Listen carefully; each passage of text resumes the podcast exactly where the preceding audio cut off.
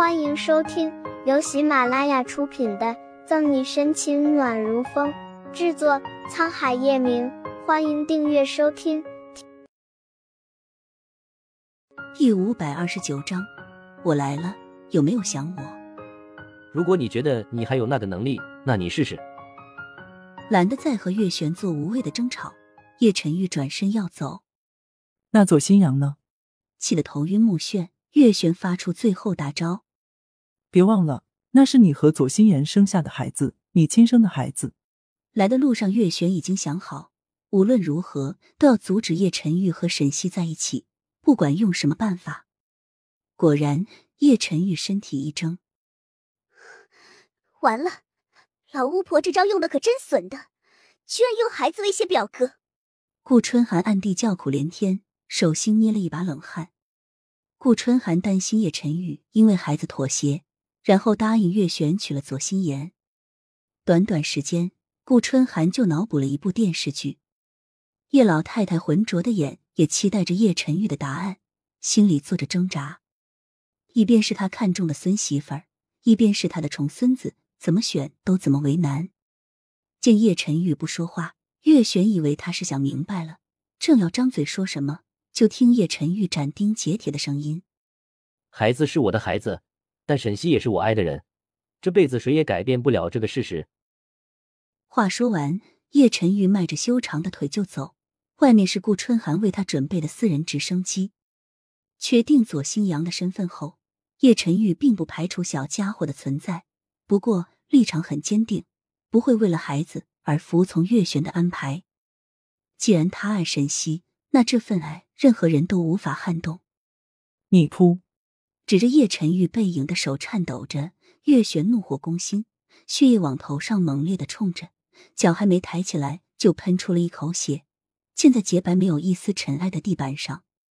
始终是自己的儿媳妇，叶老太太连忙扶住她。春海，快叫医生！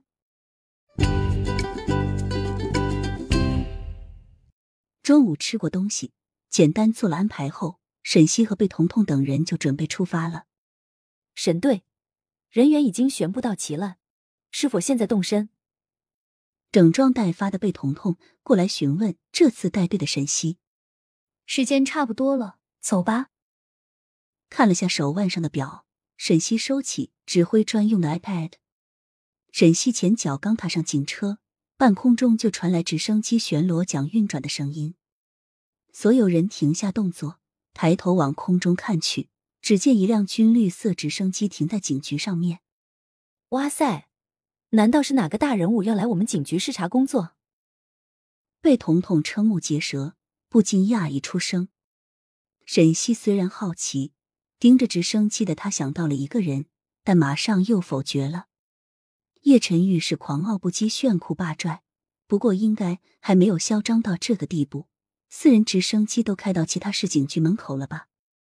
想起叶晨玉，沈西突然想起早上开会时，他好像给自己打了几个电话，心突的一下。沈西赶紧打开手机，除了十多个未接来电，还有一条短信跳出来：“我想你了，待会儿见。”时间是两个小时前。